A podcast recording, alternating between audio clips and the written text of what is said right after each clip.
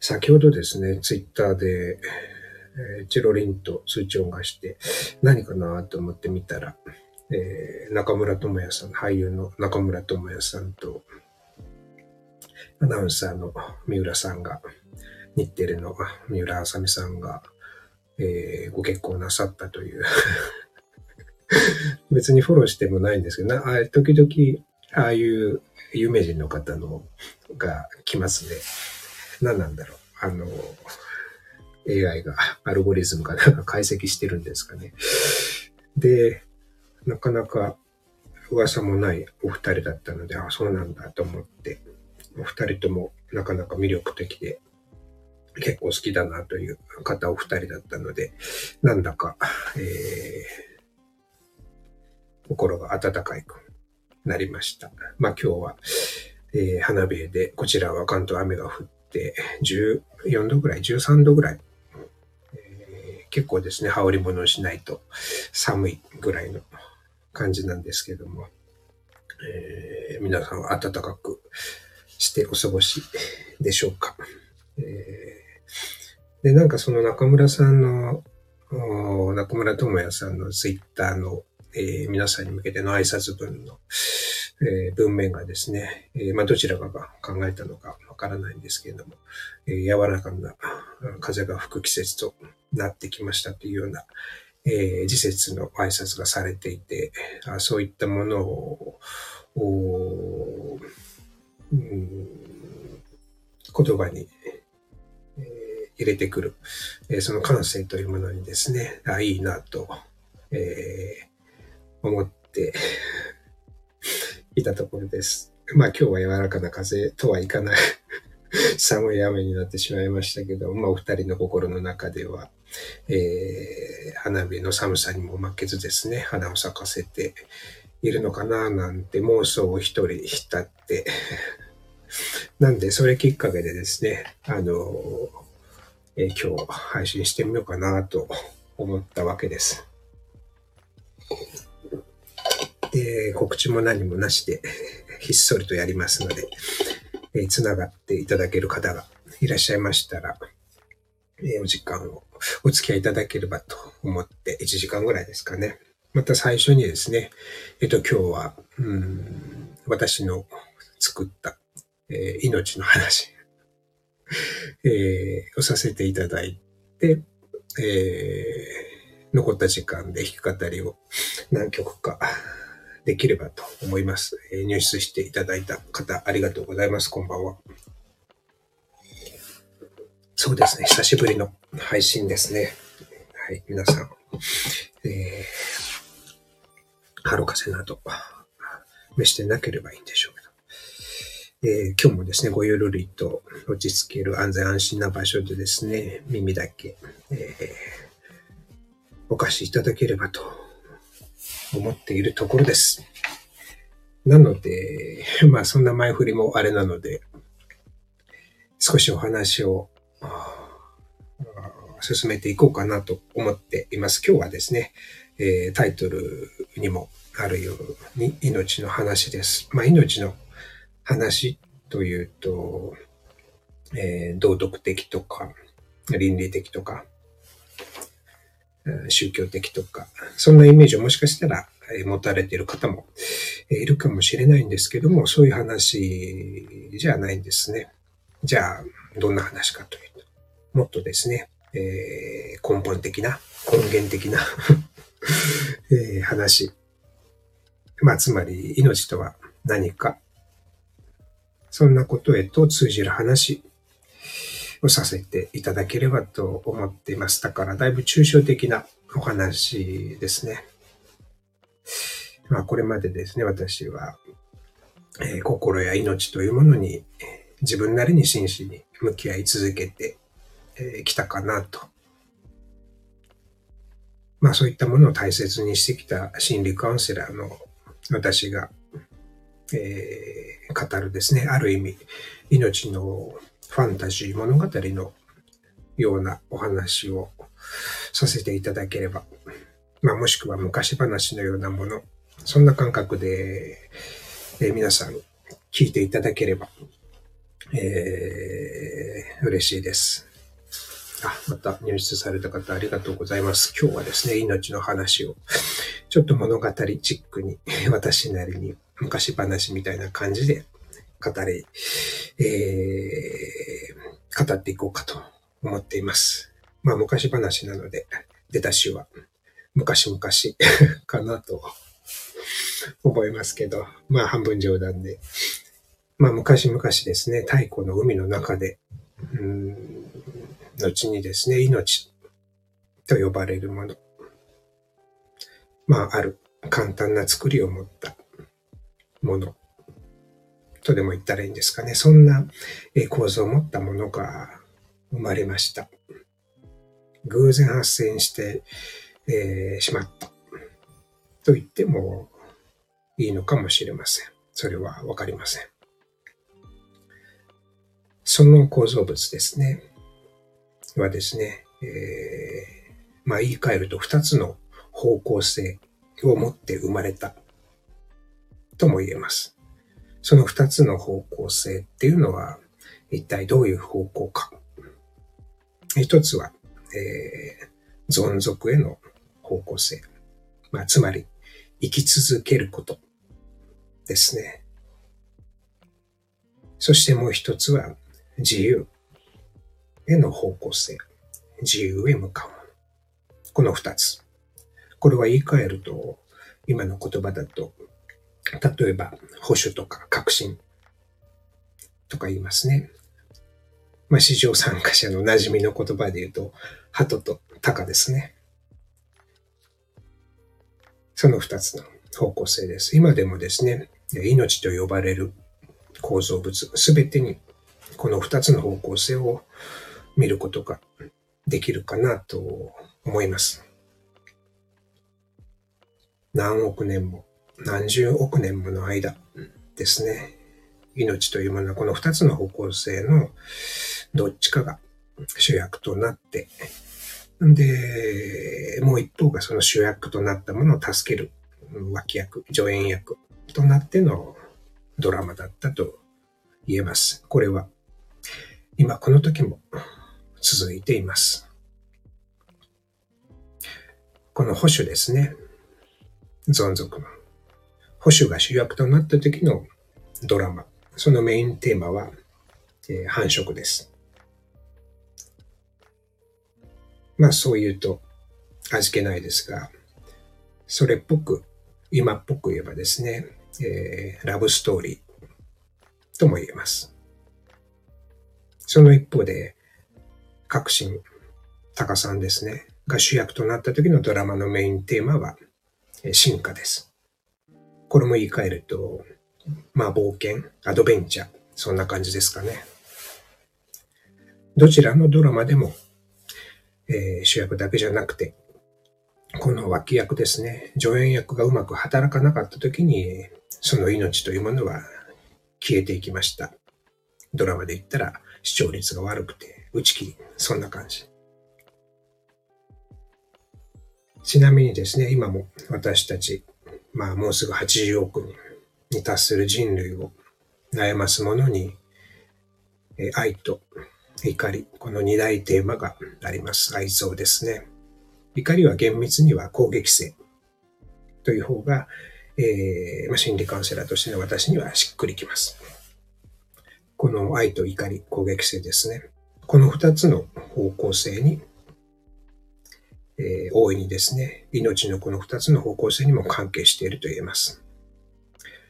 実は、えー、私たちが愛と、えー、言っているものは、最初に生まれた方向性の一つ、保守、存続の方ですね。その発展したもので、一方で、怒り、攻撃性ですね。と呼ばれるものは、革新、自由の方向性ですね、が発展してものだと、えー、言えるんじゃないかなというのが私の現時点での考えです。例えです。フィーユですね。ファンタジーです。だから、愛と怒りというものは、命の誕生の時点に、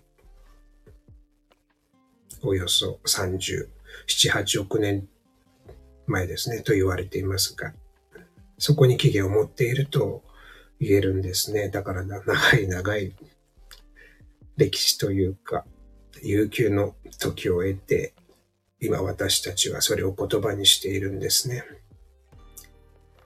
まあですから、簡単に言えばラブストーリーとアドベンチャーが生まれたわけです。ちょっと喉を潤しながら、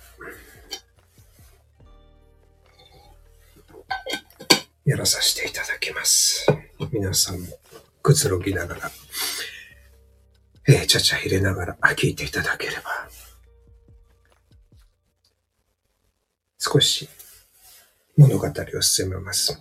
その生まれたある構造物を持って、方向性を持って生まれた命というものは、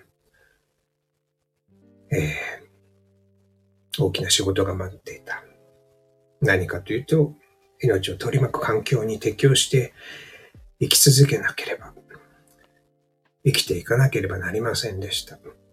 そのために命の先ほど言った二つの方向性は、互いに助け合って、補い合って、時に制御し合いながら、生きやすい、より良い環境を探し求めて、その命、自分自身の構造も変えていったんですね。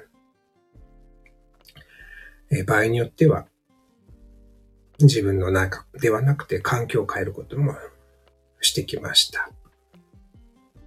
例えば植物が呼吸をして酸素を増やしていくように。そうやって命と呼ばれるものは地球上に徐々に徐々に広がっていった。そんな風にイメージしています。より生きやすいですね。この命にとって環境を求め続ける。えー、そういった生命体にとっては、特別なですね、特定のある、特別な、それまでにはなかった、えー、特定の環境がですね、誘いとなることがあるんですね。命はですね、その誘いの方向に、向かって沿ってですね、え機能しようとします。生き続けようとします。ですから、生きやすいっていうのは、命と環境のお互いが調和した関係だと言えるんじゃないかなと思います。この私が言ってる環境は、ま自然とほぼ、え、イコールだと思ってもらって大丈夫です。だから命はですね、可能な範囲で自分に備わった、うんまあ、力、機能をですね、変えようとします。このもともと命が持って生まれたですね、力、機能を変えて環境と調和することをですね、心理学では適応なんて言います。アジャストですね。周りの環境への適応です。でも、その機能を変えることはですね、命の生命体の内側ですね、に歪みを生じることになります。まあ、無理をしていたら、えー、いつか壊れてしまうというようなイメージです。今までやっていたことと別のことをしなければなりません。限界がありますから。仕事でも、引っ越しても、この時期はそうですね。この時に命がもともと持っている、その構造がですね、そのキャパシティですね、この歪みを許容して、それと調和して生きていけるなら、命の持つ伸びやかさというものは保持される、維持される。これは命が自分の内側に対して適応したそんな風に言えます。この内側への適応が成功、もしくは失敗を生み出す過程にはわずかですけど、それぞれ命の個体差が、ね、関与することがあります。個性、個々の能力ですね。私たちで言えば、足が速いものもいれば遅いものもいるし、うん、手先が器用なものもいれば不器用なものもいる。そんなわずかな個体差ですね。力持ち。もしくは寒さに強い。警戒心が強いとかとか。そうするとこの個体差が、えー、何が生まれてくるかというと、その命に対する、対してですね、進化へのいざないが生まれてくるんですね。まあその生物学では、このこと進化圧なんて言ったりしますけども、物語にしてみるとそんなようなことになるのかなと思っています。じゃあそれをどういうふうに進化圧によって命は二つの方向性を変えていったのか。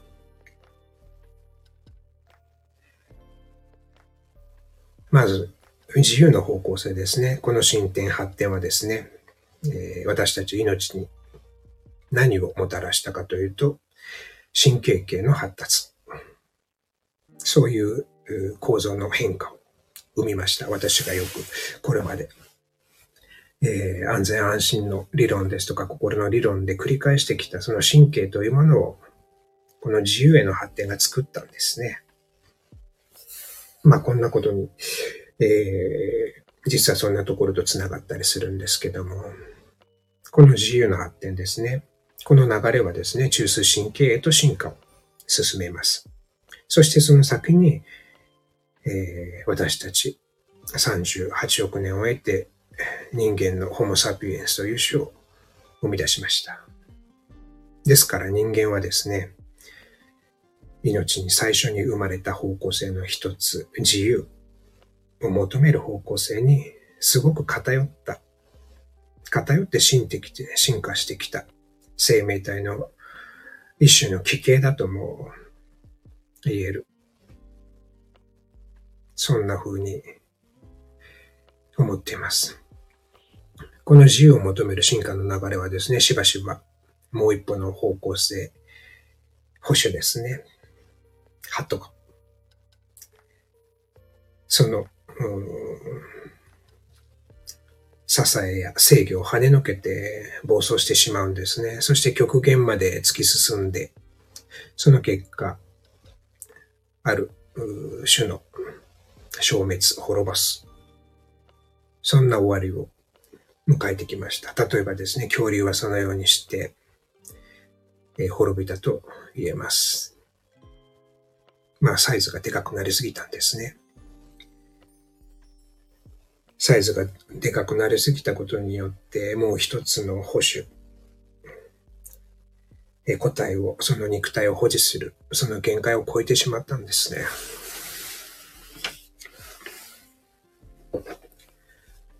他にも、例えば、まあ、ウイルスとかですね。ある個体に対して致死率の高いウイルス、高い細菌なども同じことが言えます。暴走してしまって結局自分を、環境、そして自分を滅ぼすことになる。それが絶滅、絶滅へと繋がったんじゃないかと。でもこれはもう一つですね、見方を大きく見れば、これは、それらの命が生きる環境からいの、環境がですね、その命を、暴走を制御した。そんな風にも言えます。だから命のこの二つの方向性のうち、進化の方向性がより命特有のもの。そして保守の方向性は、命がですね、その環境から、自然から自分の内部に取り込んだものである。そんな風にですね、イメージすることができます。だから保守と革新だったら、保守の方がより自然よりの方向性。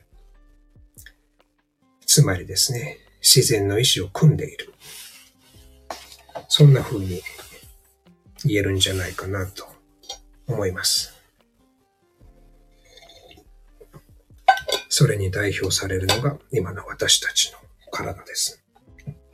革新に代表されるのが今の私たちの頭です。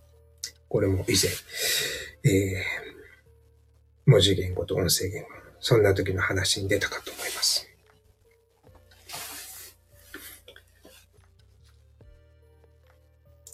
この環境ですね、自然からの、えー、制御の本質はいざないです。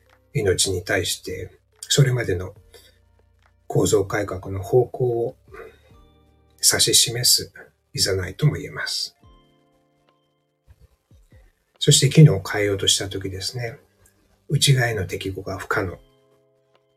だと命の構造は壊れてしまいます。内側への適応が進化の方向性と真っ向からぶつかってしまったんですね、しまうんですね。進化の行き先が破滅へと向かうことになってしまいました。これはですね、進化へ向かう自由。自由というものが持つ自己中心性のもたらした悲劇だとも言えます。自然淘汰と呼ばれている現象の本質は、つまり、これだと言えるんじゃないかなと思っています。そんな時にかろうじてですね、保守。保守の方向性が機能できるとですね、それまでの進化の歴史を逆行するという手段を取ることができるんですね。まあこの辺をもっと詳しくお話しすると楽しいんですけども、ごちゃごちゃしてしまうので、今日は省きます。だから、これは心理学ではですね、対抗とも言います。後ろへ退くってことです。赤ちゃん帰りなんて言ったりしますね。皆さんの中でもですね、行き詰まった時、どうにもならなかった時、なんだかちょっと甘えてしまったり、だだをこねしまったり、自分が子供のように赤ちゃんのようになってしまう。そんなことがある方がいるかもしれません。それはですね、ご自身が成長の中でですね、得てきた、学習してきたもの、今現在使っているものがうまくできないからですね、昔の方に対抗するんですね。そういったことも私たちが知らず知らずのうちにですね、この進化、命の進化、同じような手段を使っている証でも証になっているかななんて私は思ったりします。ただしですね、この場合ですね、で命の場合はですね、歴史通りに逆行するんではなくてですね、新しい変化も付け加わっていきます。だからそれまでとはちょっと違う。進化の、うん、まあ、変わり種という方が正しいのかもしれません。ですから、自然淘汰と、うん、自分自身を作り変える構造改革。そのドラマの中でですね、対抗、そして進化を繰り返しながら、前進を繰り返しながら、より生きやすい、生きやすい環境、生きやすさを求めていくのが私たち生命体の進化というものの、まあ、台所事情、うん、だとも言うことができます。その対抗をうまく利用して、別の種となって生きているものの例としてはですね、恐竜の末裔として今なお、えー、生き続けている鳥類ですとか鳥たちですとか爬虫類。はその証だとえー、言えます。サイズを戻し生き方を変えました。また哺乳類もそうですね。え私たちは水の中から昔はうん5億年前はですね、チューブ状の、えー、魚類だったものがですね、えー、両生類となって陸に上がりました。でもそこで適応できなかったものはですね、えー、再び海へと戻りました。またもう少し進んで、えー、でもそれでもやっぱり、えー、陸に行けなかったものは、哺乳類として海の中に戻る。クジラなんかそうですね。そんな風にするとなんだかすごく命というのは壮大なドラマ。たくさんのシリーズがスピンオフのあるドラマだと言えます。そして、うん私たち人間、ホモ・サピエンスの話に戻ります。私たちは先ほど言った自由の証でもある中枢神経系をどんどんどんどん、どんどんどんどん発達させたことによってですね、環境を変える力をもう大幅に伸ばし獲得しました。その結果でですね、環境、つまり自然からの制御ができにくくなりました。するとどうなったか。自由を求めての進化が暴走することになります。暴走による最初の大きな飛躍。まあ、裏を見れば悲劇。それは何か。鳴き声がですね、話し言葉へと進化したことだと言えます。音声言語の登場ですね。それによってですね、私たちはコミュニケーションの質と量が飛躍的に改善しました。これは先ほど言った自由の方向性にとっての改善です。効率化社会の誕生だと思います。でも話し言葉はですね、まだ、えー、その時は、出どころはですね、肉体と密着していました。声を出すには、肺や声帯が、などの体が必要です。だから、えー、時間と空間ですね。つまり今ここにまだ縛られていた。と言えます。今ここでなければ声は出せませんから。言い換えるとですね、そうした束縛によって、え命の保守の方ですね、鳩役さんの方ですね。それがですね、自由を、つまり鷹をですね、制御、なんとかできていた、とも言えます。えー、でもですね、とどまることなく進化を求める自由はさらなる暴走を続けていきます。そして次の飛翔、飛躍、もしくは悲劇の準備を始めていきます。その準備というのはですね、何かというと、イメージの力を生み出すことですね。そして、いよいよ、えー、二つ目の飛躍、悲劇の時が来ます。まあ、あの、勘のいい人は 分かってるんでしょうけど、私がよく口にする文字言語の登場ですね。文字の登場です。文字言語によって肉体、つまりですね、体にとらわれていた今ここから離脱を図るんですね。これが数千年を経て、デカルトの心身二元論へとつながっていきます。私たち特に西洋社会を中心にですね、私たちの人類の心と体が切り離されていくことになっていきます。それが今を生きる私たちを、今を生きる体から切り離して、今を生きる命を生きにくくしている。そんな風に私は考えて感じています。まあ、とこんな感じで、私自身がですね、私自身の命を通して、そして自由が暴走したことで生まれた文字言語。この文字言語によっての記録されたもの、つまり歴史や知識を使って作った、えー、命の物語の一つ、序章 になります。なので、これは私が 作った ファンタジーとも言いますね。まあ、信じるか信じないかは 皆さんの命次第です。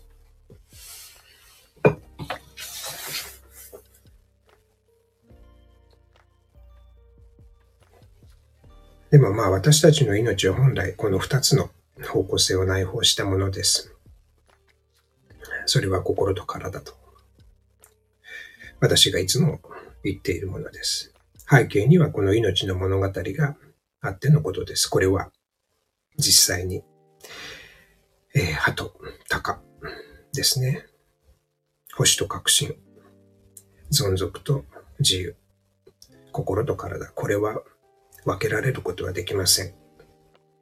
心身不自です。およそ38億年かけての営みの結果ですね、一番末端に、命のその営みの末端にですね、いるのが、存在しているのが、私たち人類です。それを人間の、人間の心、まあ頭の方だけで、勝手な都合で文明を発展させてきた、その付け、代償は大きいように感じています。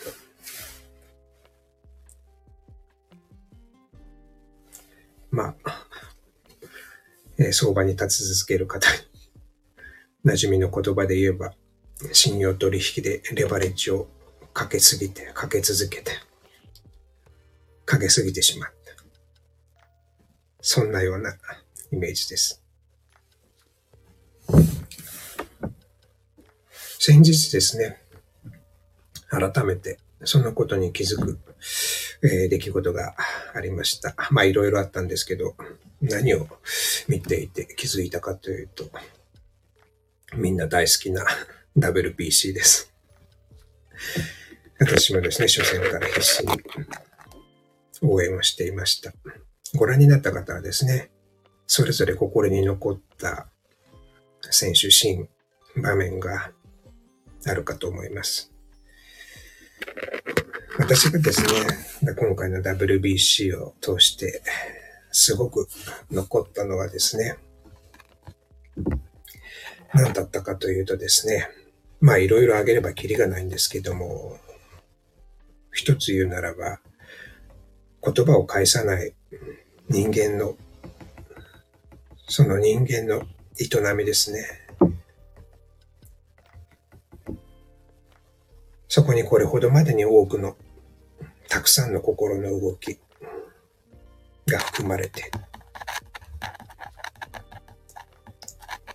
それはですね、見ているこちらの体全体でですね、感じるんですね。動きがあることを思い出させてくれました。まあもちろん中継なのでアナウンサーの実況解説とかそういったものがあるんでしょうけど、あいにく私は大して耳が良くないのでですね。あの、それよりも選手たちが必死に打って走って守って声を出して応援して、その言葉じゃないところでですね、体全体で表現している。そこにですね、どんな素晴らしい実況中継のアナウンサーの言葉をどれだけ並べても伝えることのできないですね。すごく豊かな人間の命の輝き、豊かな感情、繊細な揺らめきを感じました。皆さんもですね、それぞれ感動した、動かされたシーンの時にですね、ご自身の体、感覚、どんな風だったか思い出してみると、私がお伝えしようとしていることは、なんとなくイメージできるのかもしれません。それはやっぱりでも他のスポーツ、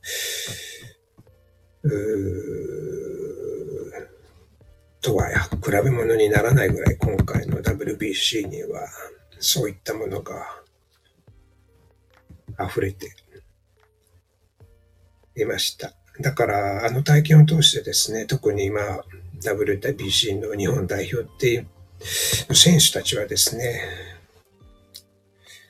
本当にその野球人としてだけではなくなくてですね、一つの命、生命体としてですね、かけがえのないものを、得たというか、そういった時間を過ごした。今ここ、本当に一つの命として懸命にできるすべてで生き抜いた。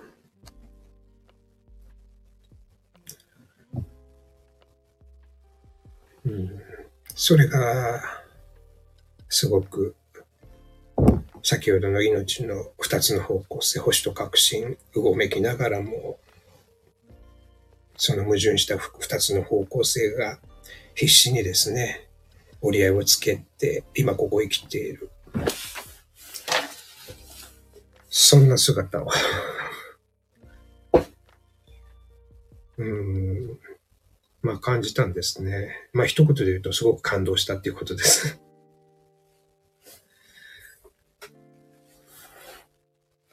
はい。えー、そんな感じでですね、命のお話の物語ですね、を私なりにですね、お伝えしてきました。まあだから言葉で伝えるとですね、こんな風になってしまうんですけども、まあなるべくですね、声を通してですね、あいつは何を言ってるんだろうかっていうことを 皆さんの命でちょっと妄想していただければと思います。よく心理カウンセラーとして、まあ心理カウンセラーじゃなくても人として思うのがですね、この私たちの文字文化、えー、文字言語の中で生きている頭でっかちの社会ではですね、何かについて知ることは簡単なんですね。だけど何かを知ることはとても難しい。何かについて知ることは簡単なんですね。でも何かを知る。それが何かを知ることはとても難しい。そんな風に思っています。というのが、えー、今日の命のお話でした。うん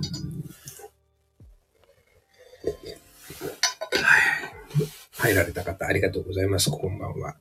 えっ、ー、と、ここまでがですね、前半、前半戦といっても、ちょっと時間経ってしまったんですけど、えー、命の物語です。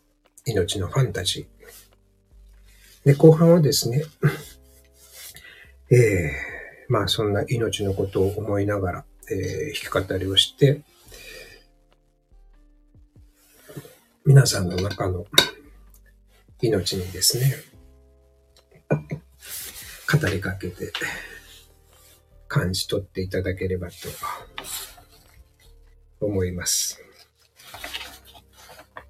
え、っとですね、今日はですね、えー、命、私たち、えー、命とは何か、その本質的なもの、根源的なものについて、えー、私の妄想を踏まえながら話させていただきました。命の誕生の時にはですね、それはある意味二つの方向性を、方向性が生まれたと言えるんじゃないかと思うという話です。一つは保守、一つは革新。そんな話をつらつらとしました。えー、というわけでですね、えーちょっと引っかかりの準備をさせていただきますので、皆さんもごゆるりと。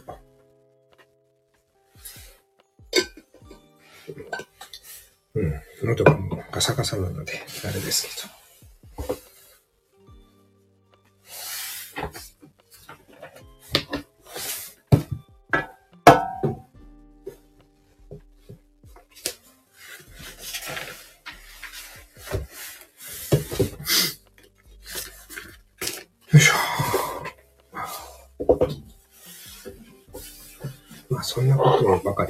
えてるんですね。命って何だろう？心って何だろう？意識って何だろう？まあだから心理カウンセラーなどという、えー、ニッチな職業をやっているのかと思います。ちょうどですね、えー、花火への冷たい雨が降っているので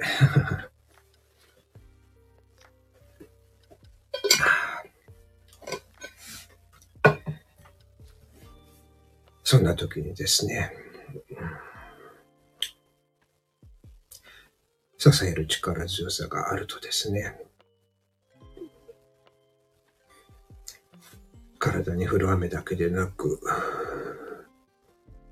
心に降る雨にもですね、傘をささずに濡れて共に行くことができると。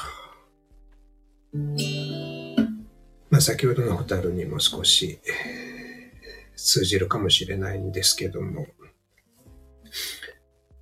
私たちがいいと普段考えているものが常にいいとは限らない。まあ法律ですとかいろんな人間が頭でっかちの文字言語を使って勝手に作ったたくさんのルール、決まり、常識、法令、チェンレえー、モラルなどなどたくさんあるんですけど、命という視点でですね、見てみるとですね、まあもしくはもっと広く、生命体、宇宙でも、地球でもいいんですけども、それをすべて内包しているものにとっては、悪も善も、えー、よくわからなくなるんじゃないかと。まあそういったものをですね、心理カウンセラーを知っていると、まあそんなものを、じゃなくても本当は皆さん感じる力を持って生まれてきてるんでしょうけど、えー、私たちはですね、感じる力を失っていってるように、まあ、改めて WBC の日本代表だけではなくてですね、必死に、えー、プレイをして、生きる選手たちを見て、今できることをですね、私もやろうかと思いました。まあ、そんな感じで、また、時々 えー、思い出したように配信させていただければと思いますので、お時間がある方がいたら、お付き合いいただければと思います。入られた方、ありがとうございました。お久しぶりです。あ、そうでしたか。えー、随分ご無沙汰しちゃいました。3月はですね、ほとんどできなくて。えー、そうなんですよ。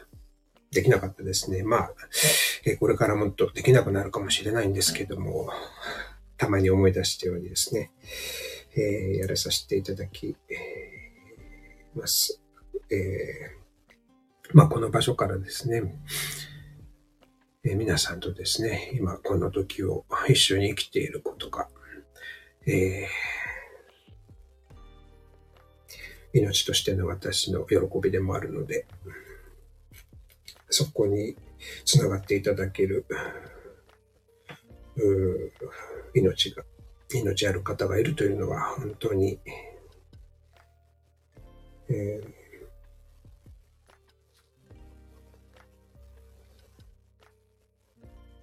言葉にはできない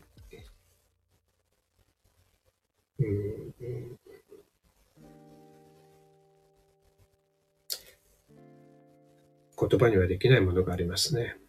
だからこんな感じでくだくだと下手な、歌や言葉を通してですね、えー、皆さんの命を少しでも揺らせたらと、そんな感じです。えー、今日もですね、長い時間ありがとうございました。また、えー、4月、わかんないですけど、3月、4月、どこかでやれればと思います。今日はこんな感じで、えっ、ー、と、命について、私の物語をファンたちを語らせていただきました。えー、というわけで、今日はこの辺で終わりにさせていただきたいと思います。ありがとうございました。はい、ありがとうございました。